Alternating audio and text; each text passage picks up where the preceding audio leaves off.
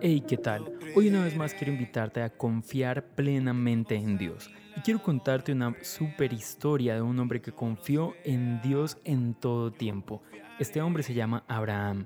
Abraham fue llamado por Dios para una misión interesante. Dios dijo, mira, te voy a bendecir y de ti levantaré una gran nación y un pueblo. Abraham empezó a creerle a Dios y empezó a caminar en fe sin saber para dónde Dios le decía que se fuera. Abraham entonces caminaba y Dios le iba indicando hacia dónde. Pero el punto aquí importante es que Abraham deja todo lo que tiene y se va siguiendo a Dios sin saber hacia dónde va.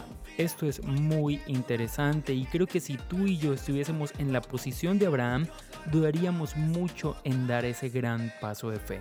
Pero esto no es todo. En su camino Abraham empieza a encontrar dificultades y en cada una de ellas Dios está dando la respuesta. ¿Sabes por qué? Porque cuando Dios nos llama, Dios se encarga de despejar el camino para que podamos cumplir con su propósito. El asunto aquí es que Abraham muere y parece ser los ojos humanos que no hubiese recibido lo que Dios le prometió, porque al morir solamente ve a su hijo Isaac, ha tenido también a su hijo Ismael, pero está lejos o está separado de él y ve a su nieto Jacob. Al parecer cuando Abraham muere Jacob es un muchacho, es un joven, o sea que parecería que con los ojos humanos podemos decir o podríamos creer que no recibió esta promesa. Pero para motivar tu fe quiero leer unas excelentes palabras a continuación. El libro de Hebreos capítulo 11 dedica un par de versículos a Abraham y quiero leértelos. Dice así. Por la fe, Abraham, siendo llamado, obedeció para salir al lugar que había de recibir como herencia y salió sin saber a dónde iba. Por la fe habitó como extranjero en la tierra prometida como en tierra ajena, morando en tiendas con Isaac y Jacob, coherederos de la misma promesa.